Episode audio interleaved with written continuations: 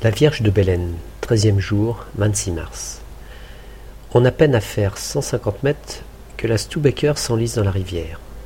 Première aventure de la journée. Passage au village où l'équipe dit trois mots sur les ondes de Radio Famatina. En route pour Bélène, province de Catamarca. Autant les kilomètres au compteur affectent nos postérieurs, autant le moque de vol affecte notre secret intérieur. Et la badonne de Bélène, sur sa butte, nous tend les bras pour un petit vol improvisé. Très technique le décollage. Léger vent arrière et gradin en guise de piste d'envol. Les moins téméraires renoncent. Christophe choisit de poser dans le village. Finesse max. Cana entre les fils électriques et spectaculaire finale sur la place centrale, acclamée par une foule en extase. Une telle exhibition était-elle nécessaire? Olivier, moins expérimenté, suit.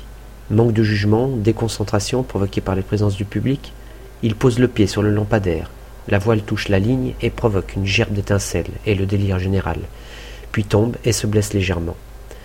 Notre pilote Benjamin a sans doute été ce soir-là à l'origine de la fulgurante croissance démographique que nous enregistrerons l'année prochaine, tous les récepteurs TV de la province de Catamarca ayant été mis hors circuit ce jeudi 26 mars. On aura sûrement fait la une de la presse régionale, mais peut-être l'image de marque du parapente n'aura pas été celle que nous voulions laisser. On monte le camp, de nuit, une fois encore. Le risque d'orage nous fait déménager les tentes installées négligemment dans le lit de la rivière.